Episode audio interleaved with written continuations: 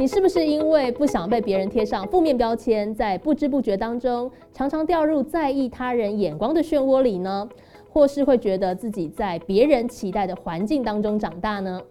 各位听众朋友，大家好，欢迎收听商业周刊和教育部青年发展署合作直播的超强 Tuesday。今年二零二二年的主题叫做“你框不住我”，会为大家邀请到优秀的青年来宾分享。在别人的眼光、期待以及框架之下，如何活出自己，找到自己热情和专业结合的发展方向？欢迎来到教育部青年发展署的超强 Tuesday，我是微微。呃，我们今天的来宾呢是 US Testing 的这个执行长暨共同创办人哦，黄燕佳，在线上和大家相会。燕佳你好，嗨，大家好，我是燕佳。哇，现在是很早的时间对吧？对你们那边来讲。对对，早上六点半，所以我们一早就把你挖起来，然后测试一些 有的没的，真的是辛苦了。但我想，呃，燕家的单位刚刚听到 UX Testing 哦，呃，本身是做这个使用者体验，也许线上有很多听众朋友曾经听过这个词哦，或者是不是很明白。今天透过我们的直播的方式哦，大家都可以了解燕家在做的这个领域是怎么一个发展。那包含燕家现在在国外海外创业这一块，也有很多不同的故事可以跟大家。做分享。那回到我们刚刚讲到燕家做的这个 US testing 哦，呃，我们单纯讲说是做使用者体验这几个词，也许在台湾哦，有些人会觉得蛮陌生的。但我们先从燕家自己的故事开始谈起哦，因为燕家自己过往的背景啊，主要的专业是在法律方面，尤其是呃这个研究所念的是科法所。那之后跟伙伴一起创业做了 US testing，做的是使用者体验，好像两个是。那个差距是蛮大的。那那时候怎么会从哦，我们是科法所毕业，也在业界做了一阵子，然后为什么会转往创业这一个方向？嗯，其实这个故事，呃，应该是其实我还蛮感谢，就是我大学毕业的时候有到呃台湾的呃某一间知名的呃法律事务所实习。那在实习的过程中，其实。呃，我很明显感觉到律师的生涯跟生活不是我喜欢的，但我也坦白说，我不知道我喜欢什么。对，可是我是删去法很快的人，就是我发现说，嗯，这样的工作跟这样的内容，我不排斥，但是我发现我的个性好像不是很适合。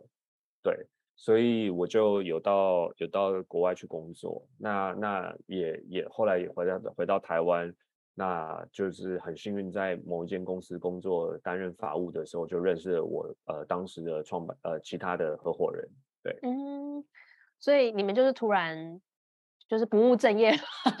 这样讲不务正业，应该说还是最后还是跳出来啦。那所以是志同道合，选了呃使用者体验这个领域做一个发展的项目。对对对对对。那其实我在做这个项目的时候，其实我并不了解什么是使用者体验。对哦。所以那时候就是大家讨论出来，你你你自己这方面也要了解更多，尤其当时在台湾或在亚洲地区，可能这也不是一个很很新兴的行业或很新兴的一个项目。对，就是还不是显学。对。哦，那时候真的创立了 US Testing，然后有机会，其实到了呃美国这一块，有到这个创业加速器，其实有很多很好的发展，但其实就是跟着自己当时的一些伙伴，呃，我们这样说起来，回到。可能有很多线上朋友会想先知道，我们讲使用者体验，使用者体验说了这么多，那到底具体是在做些什么？那 US Testing 做的一些相关服务内容有哪些？嗯，其实使用者体验简单来讲，就是我们想了解使用者在使用客户的产品的时候，他的感觉是什么，他的体验好不好？那总共呃，我们会分为三大部分，第一个就是效率性。效率性就是说，今天使用者在使用这个 app 的时候，他能多快速的找到他需要的资讯。那第二个是资讯的正确性，我怎么样快速的找到，然后这个资讯是我要的，你你你设计给我的界面是我要的东西，这个正确性是不是对的？那第三个就是满足，满足满，我把它称叫满足心，但可能有点奇怪。就是说我使用这个 A P P，我的感受是开心的，还是我觉得我等下要删掉它？这个是使用者体验非常大的一个核心。所以为什么我们必须要去了解人的行为，了解他的他他本身生活的行为，跟他操作的行为，还有他期待的行为可能是什么？在这三者之中，我们去做出一个新的解决方案，让他的体验可以更好。对，所以可以让大家更加了解，说主要关注的就是使用者在某些产品使用上的一些感受跟反应是什么，然后要去为他的需求去做调整嘛。因为某些产品它可能就会针对某些族群，所以等于说 US testing 协助。呃，这样不同的服务跟商品可以更快速的、更好的去服务他想要服务的那个族群。是。那回到 US Testing 当初在台湾开始嘛，跟伙伴一起，但是这个使用者体验的项目其实并不是很兴盛哦。当然之后也到了美国这一块，那个落差有没有很大？尤其是像刚刚讲到说，我们这边所获得的资源啊，也许不是很足够，然后你们也要自己想办法去找更多的机会。对，其实落差。呃，蛮大的，从不同部分。第一个当然是产业的成熟度不一样。那相对在台湾当然是比较早期，在二零一五、二零一六的时候，那美国相对已经相对比较成熟。那这是第一个市场上的落差。那第二个落差就是文化的落差，因为过去我们在台湾工作，甚至亚洲工作，我们比较习惯性是，我今天会拿着公司包，或者我今天会带着电脑到客户的。办公室去去介绍我们的产品跟服务，但是在美国做呃呃软体公司的的销售模式比较都是像我们现在这样线上的。那你怎么样在线上的会议当中去展示你的产品，然后怎么样在有限的时间去吸引客户，然后怎么样去呃会后继续的去 follow，然后继续跟他们保持联系，到订单签下来。这个整个做生意的方式，跟你还有发现，呃，还有怎么挖掘新客户的方方式，是跟台湾完全的不不一样。嗯，哎，这样说起来，我想很多人也会很惊讶，说，哎，对啊，当时你是那个法律背景嘛，然后走进了创业这一块，然后选的这个项目也跟法律好像没什么直接关系。那你自己当初在 US Testing 主要做了哪些事情呢？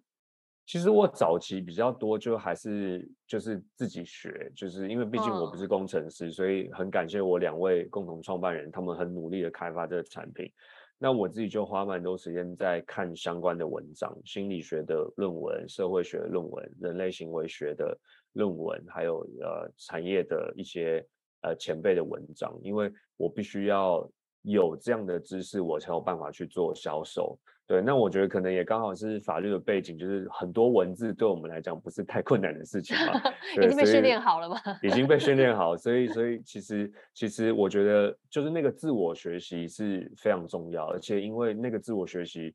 并没有办法很慢，因为你很快就面临到你的产品已经好了，你要销售，所以那个是一个无形的压力在推挤你，你要跑得比任何人更快，你要自己准备的更好，因为你今天去跟客户。讨论呃，开会的时候，你讲不出东西，或者你讲出来，这个客户他不要，你大概就要反省说，是不是我讲的内容不够专业，是不是我让他没有感觉到，我没有打到他的痛点，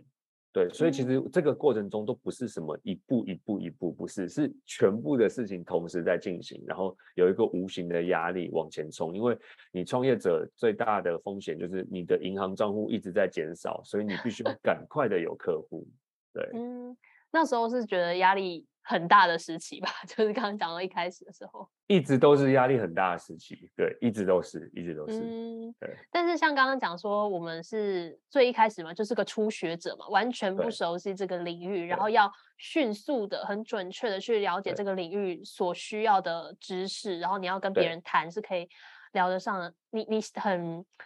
那一段期间啦，现在回忆起来，那段期间是。在压力当中且快乐吗？感觉听起来就是很爆炸的一个时期。但其实蛮快乐的，因为是一个 新的东西。然后你会发现说，哎，其实做这个做这个产业，呃，它某些部分跟我以前在做法律工作有点像。哦。因为我们在做法律工作的时候，我们是要审合约嘛。那审合约的时候，我们常常需要听业务同仁或是听行销同仁，哎，前线发生什么事情。嗯，我们听完之后才会去把所有的东西放到合约里面。那使用者体验研究其实有点类似，因为我们要一直听使用者他给我们的回馈，然后我们去做会诊，再想出解决方案。所以其实我发现听这件事情在这两个职业上是非常类似的。嗯，对。那我们怎么样再把我们的专业讲得很简单。比方在做法律工作的时候，我不可能每一次都说啊，依照民法第几条怎么样怎么样，大家可能会崩溃，就是啊，不要跟我睡着。对对，所以其实跟使用者体验一样，也是就是我们在告诉客户为什么你需要重视这个领域，为什么这个很重要。我们也不可能一直讲我们产业的专有名词，因为在客很多客户其实他并不是这个背景。所以我觉得，怎么样把专业的知识用很简单、很浅显易懂的话告诉聆听你的人，我觉得这件事情在我的这两个职来上是完完全全相同的。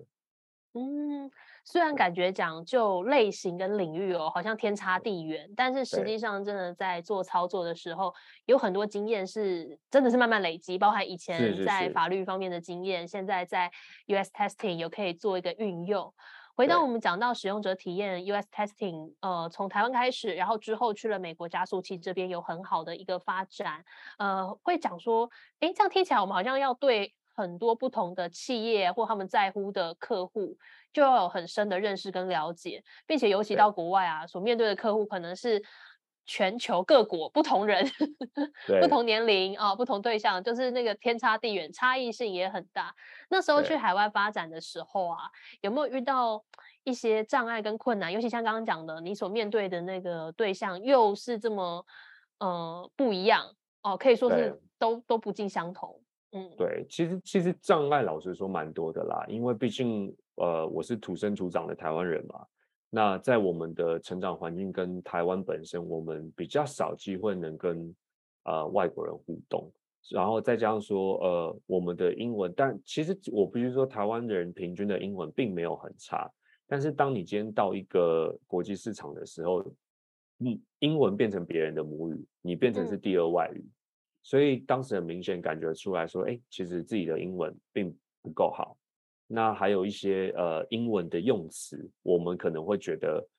哎，这样讲他应该听得懂，但是他理解起来是另外一个意思，嗯对，所以那个文化的差异跟做生意的方式是一个很大的落差。比方说，很简单来讲，就是在跟美国客户开会的时候，通常我们前面会有一个 small talk，就是一个小闲聊的一个片段。熟悉一下，熟悉一下，大家通常就会去去看一下，说，哎，你好，呃，你是什么学校毕业的啊？然后你住在哪里啊？那可能我们就会说，啊，我去过佛罗佛罗，呃，呃，佛罗里达，哎，你在那边怎么样？就尽量找一些话题，先让两个人的关系比较近一点。那这是美国的，应该说美国的文化是这样子。但是如果你今天是在德国做生意的话，那尽量就是不要太多的时间在讲额外的事情。德国人会比较直接一点，希望我们切中要点。我们开始开会，简单打个招呼，我们就开始讲我们的今天的会议的重点。对，那对，所以每一个国家有每一个国家的文化跟做生意的方式。那我再多举一个例子，比方以泰国客户来讲，泰国的客户其实。比较像我们华人，就是说，呃，我在不认识你之前，我比较不容易信任你，所以我希望我可以见到你。对，所以其实我过去也蛮常跑，蛮常跑泰国，原因就是因为快要签约了，客户想跟我见个面，吃个饭，确定我这个人，对，要看到，要看到吃个饭，然后聊聊天，然后大家哎关系拉更紧了，那合约就会很顺。哦。哎，这个差异，尤其像刚刚讲到说，因为我们在海外发展，所以很多东西应该也是燕家第一次接触吧，或者是这种东西不是你说，哎，我 Google 一下就知道说，哦，原来他们相处是这个关系。你可能真的是要认识这一个国家的人，或认识这个对方，你才有知道说，哦，原来他们的习惯是这样。对对对，所以我一直都觉得蛮幸运，就是能在这七年飞很多国家，然后啊，然后认识各个国家的朋友，然后。跟他们相处，跟他们聊天，慢慢的去，甚至是有时候我可能刚进一个市场，虽然有朋友，那我在做这个市场不是很顺利，我就会问一下我的朋友说，哎，我想了解一下你们荷兰人在想什么，你们做生意的模式，或者你们呃会不会喜欢小聊天，还是你们希望就这就是认识越多朋友，你就越多资源可以去了解。那当然最好的方式是你人住在那个国家。因为这是最直接体验，对，就像我现在人在法国，就非常的强烈感受到，OK，法国人是怎么样相处跟跟做生意的。嗯，哇，我们线上有朋友来提问哦，他说燕家创业时啊，有没有遇到比较印象深刻的事情？感觉是想要听一些故事了，在创业的时候。是是是是是开心的还是难过的？对，在脑 中浮现就印象深刻，什么都可以。我觉得印象深刻其实蛮多的。那我觉嗯得有一个是，应该是我们刚去美国加速器哦的时候，因为我们是一群台湾人，那我们其实都没有长期在美国待过，所以我们刚去加速器的时候，其实是一个文化的冲击。就是说，哎，做生意的方式不一样，然后我们的语言也不到那么好，然后包括说，可能以前我们的想象是，哎，我们公司的网站是英文，那我们就可以做国际市场啊。但后来发嗯现，其实我们翻译的英文不到位，哦，对然后或是说外国人看起来就是，嗯，这个翻译怪怪的，然后嗯这这个好像不是很懂，对。那比方我可以举一个很具体的例子，就是当我们今天想要做跟客户说，哎，我们的产品是很很便宜的，很很很很 CP 值很高嗯，，CP 值很高这个词只有台湾人会用。那我们英文可能会想说是 cheap，那 cheap 啊就是便宜。可是便宜在外国人的脑中，他们可能会有一个想法是，这个是一个品质很低的东西。哦，对，所以它我们在英文商用英文上，我们会说 cost effective，就是成啊本有效率的。对，嗯那你就会想说，成本有效率的跟便宜不是一样吗？是，但是听起来不一样。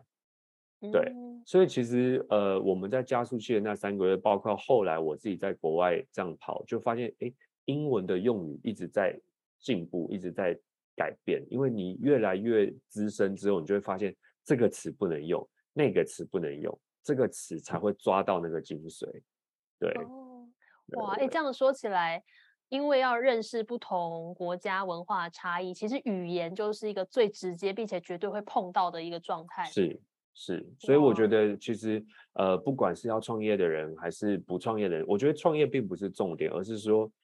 如果你今天真的想要，你今天真的知道这个世界就是这么大，你想要有更多的朋友，更多的更多了解国际社会，语言是一个最基本的，但是没有要求你的语言一定要到多好，重点是你愿不愿意用这个语言去跟别人互动。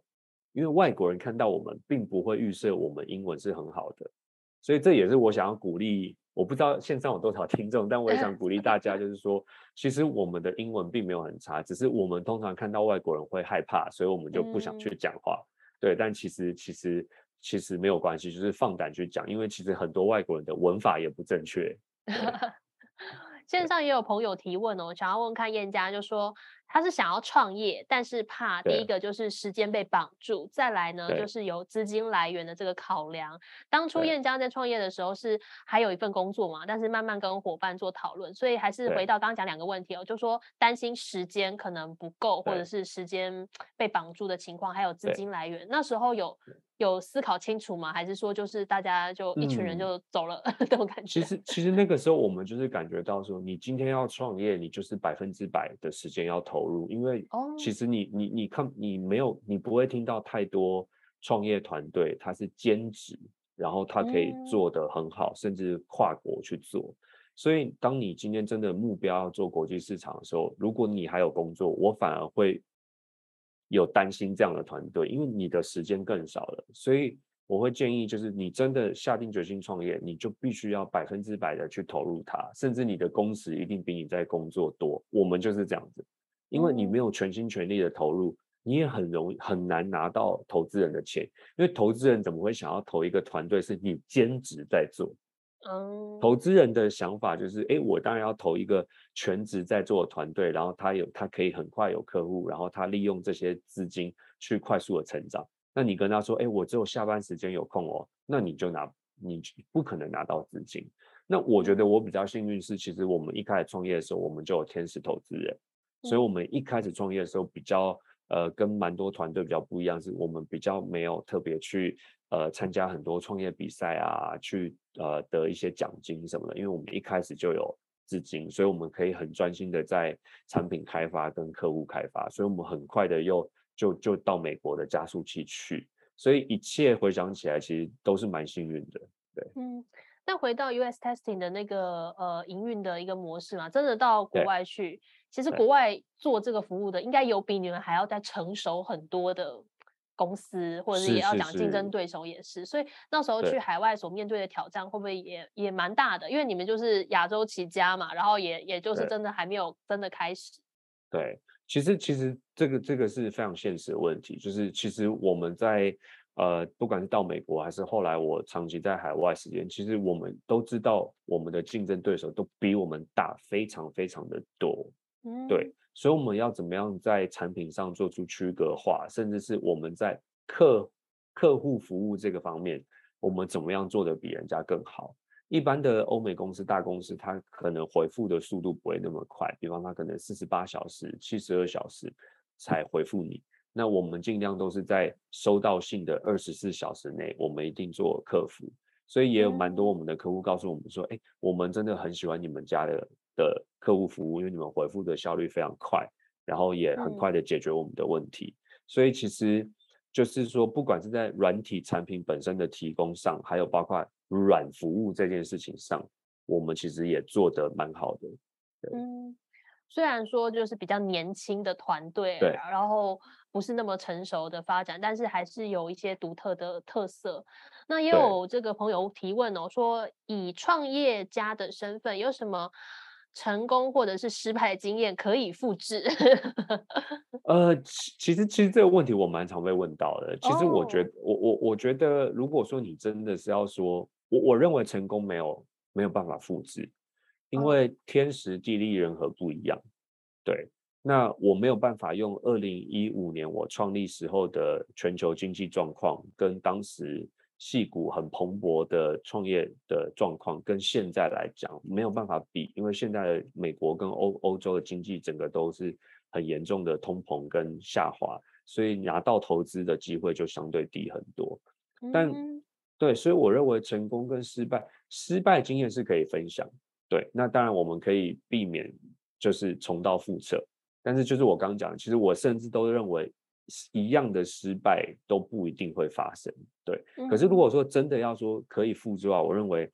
呃，我认为是心态，就是所好谓的创业家精神这件事情是可以学习的，就是你要知道你要把头洗下去，嗯你就必须要对自己有一个 commitment，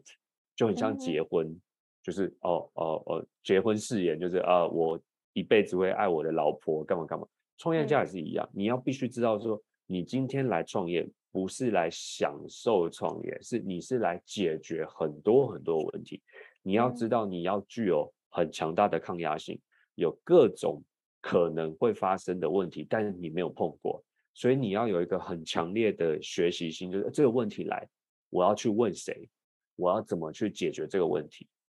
而不会，而不是说，哎，这问题来啊，我不知道怎么办，我不知道怎么办。对，所以你要知道，你即将面临的是比你在企业上班，或是比你在学校读书遇到更多更多的问题，而且大部分的问题是你没有经历过的。嗯，是。好，那想要问一下燕家，就说创业到现在已经七年了嘛，几乎都是在海外闯荡，有没有什么比较大的体悟跟学习呢？嗯，我最大的体悟就是这个世界真的非常大，非常的多元。那我自己感觉我变了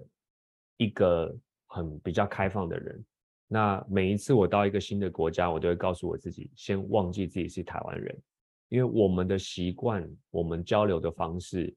都不是等于别人文化的方法，所以呃，我会觉得这这个性格跟这样的的体悟，对我在做各国市场有非常大的帮忙。那当然也是，不管是跟各国市场的朋友关系的建立，还是跟客户的关系的建立，都会可以建构在别人也舒适的状态下。那当你今天忘记你是台湾人的时候，你也会感觉到，哎，你真的在学习人家的的的文化，而且你比较不会从负面的方式来看待。对我简单讲一个例子，比方说，在美国，美国人进家里不脱鞋子，我们嗯亚洲人一定进家里会脱鞋子。那这件事嗯情，我曾经也跟美国的朋友讨论过，说，哎，为什么会这样子？那其实后来发现，两边的道理都没有错啊。因为我嗯们会觉得鞋子很脏，不应该穿进家里。可是对他们嗯来讲，就是你穿鞋子闷一整天，脚很臭，不要踩在我的地毯上。对，所以其实这只是一个文化的差异跟大家理解的方式，而且他们每个礼拜都会吸地板，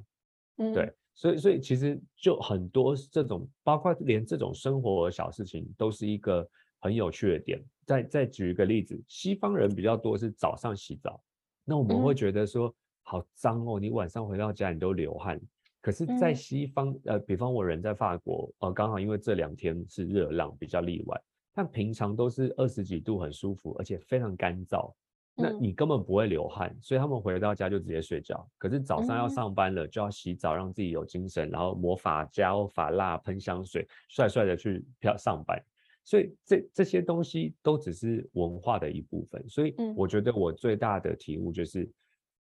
打开那个心胸之后，你会发现这个世界非常有趣、非常多元，很值得你去摸索跟开发。我们线上也有个朋友提问哦，他说快毕业了才发现自己不不适合，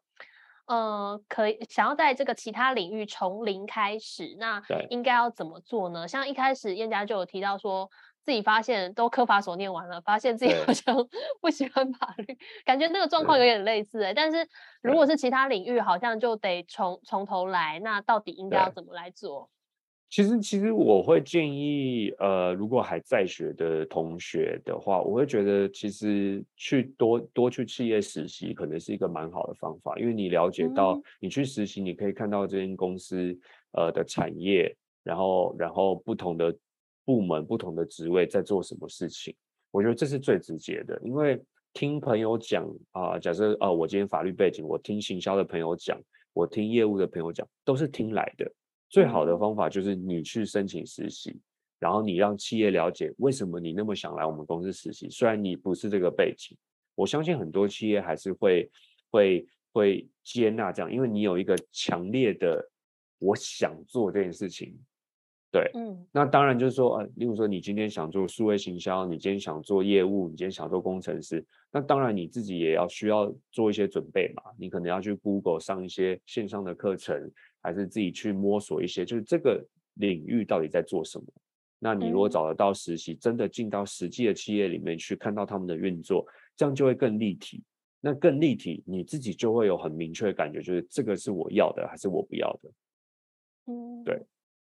这样说起来，他刚刚讲是快毕业嘛，很多人就会觉得对说，哈，这样好像我的人生已经有十几年哦，八年、四年，好像都在做一件事情，结果现在果断要放弃。但是这样想起来，这个变化好像也很，也不是这么可怕吧？就是随时随地你都可以换新的领域，然后从头开始。对，其其实我觉得时代已经不一样了。像我们嗯台湾很喜欢用斜杠这个词嘛，嗯对，那那其实你发现很多创业家或是很多呃青年，现在其实大家都有自己喜欢的东西，并不嗯并不代表你念什么科系一定要做什么事情。所以我觉得你的人生是你的，当然我们会有会会有会有那个呃怎么讲，就是说我们会有很多社会压力啊，父母就会说，哎，你是法律系毕业，你就应该去念律师啊，你呃做律师你就应该去做司法官。但是其实人生还是你的，所以你可以自己做决定，然后你自嗯己可以自己做决定。那再来就是说，呃，我觉得，呃，不不管是你自己做决定，还是说，呃呃，该怎么说呢？就说你自己做决定，然后你去尝试，那这样的经验都比你随波逐流来的好。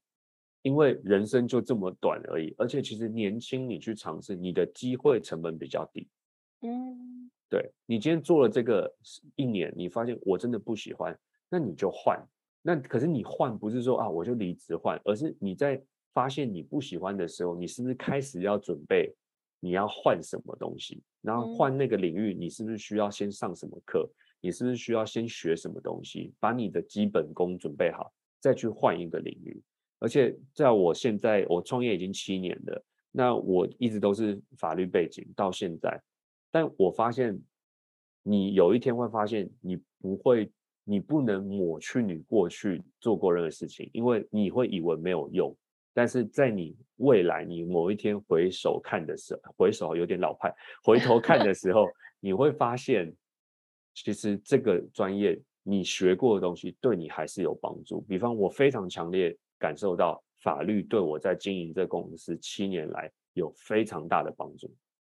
嗯，是，所以刚刚讲到说，就算是毕业了，发现一切都不合适，你想要从。头来，你保持着强烈的意愿，你针对你想要学习的新领域，一定要。很踏实的去学习。然后如果有机会，最好可以透过实习的方式去确认自己对这个领域的熟悉跟了解。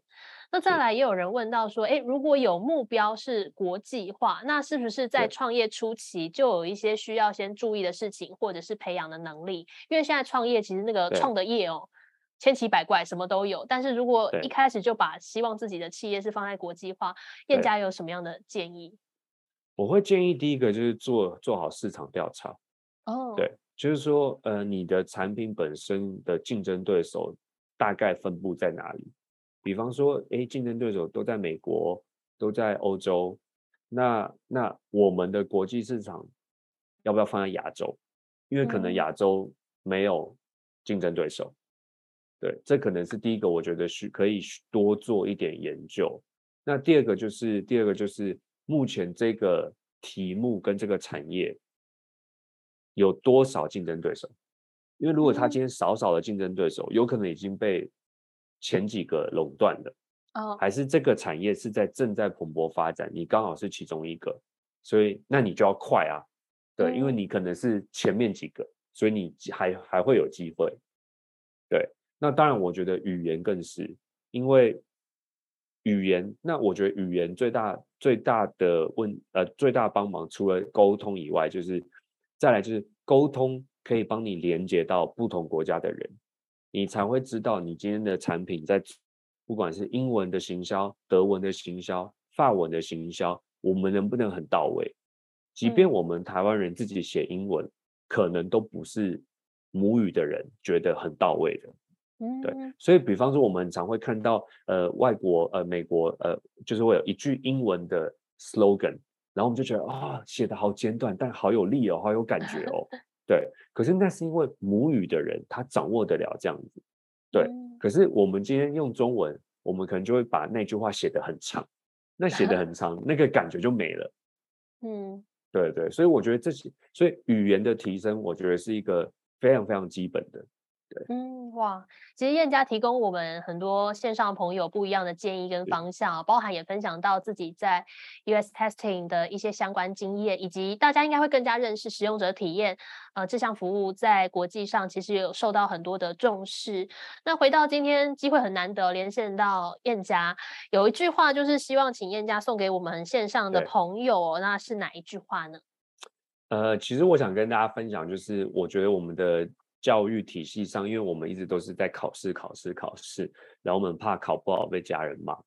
但其实我想跟大家分享，就是这创业这七年，我大概做了可能超过，可能失败超过一百次吧，绝对不止一百次。但是失败不是成功的反义词，失败是在累积你的成功，失败是你成功的一部分。所以勇敢去试错，勇敢去尝试，接受这样的失败，调整优化。总有一天你会成功。嗯，是这句话是失败不是成功的相反，而是建构成功的一部分哦。送给我们线上的朋友。那今天还是很高兴哦，远端连线到了燕家，跟我分享很多精彩的内容。那机会很难得，希望大家有机会都可以把我们这支影片分享出去。那超强 Tuesday，我们就下次再见喽，拜拜。欢迎到教育部青年发展署 Facebook 粉丝专业观看更多超强 Tuesday 的精彩内容。